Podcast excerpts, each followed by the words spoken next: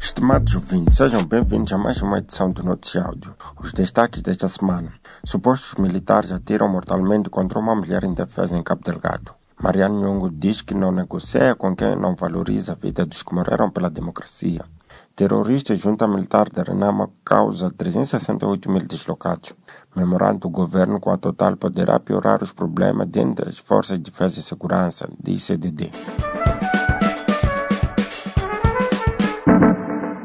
Um vídeo que começou a circular nas redes sociais na segunda-feira mostra um grupo de homens armados e fardados com uniforme militares a perseguir uma mulher nua junto a uma estrada.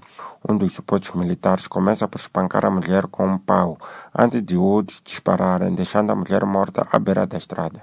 Segundo a Amnistia Internacional, as imagens foram gravadas em Oawassi, distrito de Mocimboa da Praia, na província de Cabo Delgado, onde as Forças Armadas têm sido acusadas de vários abusos de direitos humanos no combate aos terroristas.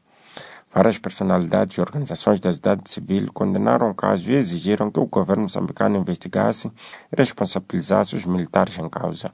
Entretanto, o ministro de Interior, Amadi Mekdadi, disse que o ato foi protagonizado por terroristas que vestiam o uniforme dos militares moçambicanos com o intuito de manchar a imagem das Forças de Defesa e Segurança, enquanto o ministro de Defesa Nacional, Jaime Neto, disse que o vídeo não passa de uma montagem e que as autoridades já sabiam quem são as pessoas que produziram e que em breve seriam pegos e responsabilizados. Coincidência ou não, o vídeo começou a circular alguns dias depois da Amnistia Internacional ter pedido às autoridades moçambicanas que investiguem alegados abusos por parte das Forças Armadas em Cabo Delgado, com base em outras imagens e relatos que mostram torturas e vítimas de execuções sumárias.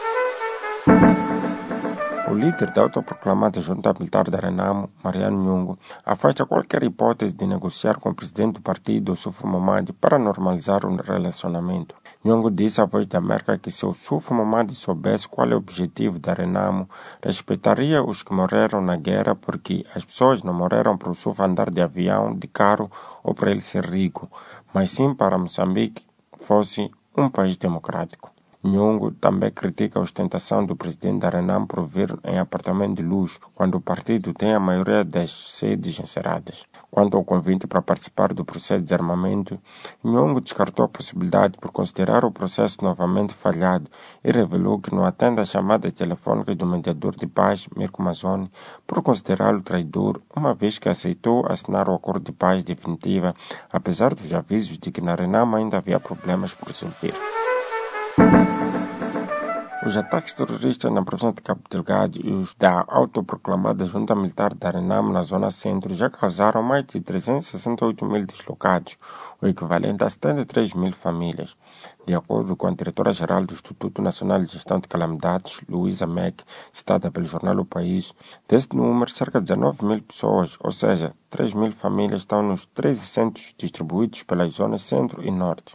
As províncias de Niassa e Cabo Delgado incluindo Nampula, são as que têm o maior número de deslocados, sendo que só Nampula tem mais de 15 mil. O jornal do país reporta que os deslocados necessitam de um pouco de tudo, desde água, comida, abrigos condignos, dentre outras necessidades. Três semanas depois da Total anunciar que assinou um novo memorando de entendimento com o governo de Moçambique relativo à segurança das operações petrolíferas em Cabo Delgado, continuam escassas informações sobre os detalhes do que foi acordado pelas partes. Entretanto, o jornal Carta de Moçambique avançou na edição de terça-feira que a Total irá financiar, igualmente, a alimentação dos efetivos que operam nas bases militares da Península de Afuns.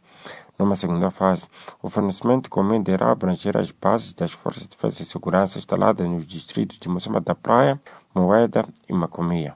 O CDD considera que este modelo não irá resolver os problemas dos ataques em Cabo Delgado, pois privilegia os interesses das empresas com poder financeiro para pagar pelos serviços de segurança e marginaliza as comunidades locais. Além disso, diz o CDD, o modelo adotado tem ainda o risco de criar problemas dentro das próprias forças de defesa e segurança, uma vez que os efetivos que prestam serviço de proteção às operações petrolíferas terão, além de salários normais pagos pelo Estado, subsídios transferidos pela Total e alimentação de qualidade.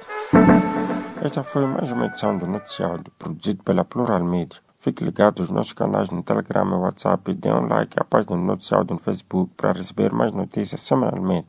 Fique atento à próxima edição. Resumo informativo, produzido pela Plural Mídia e disseminado pela plataforma Chipalapala. Pala.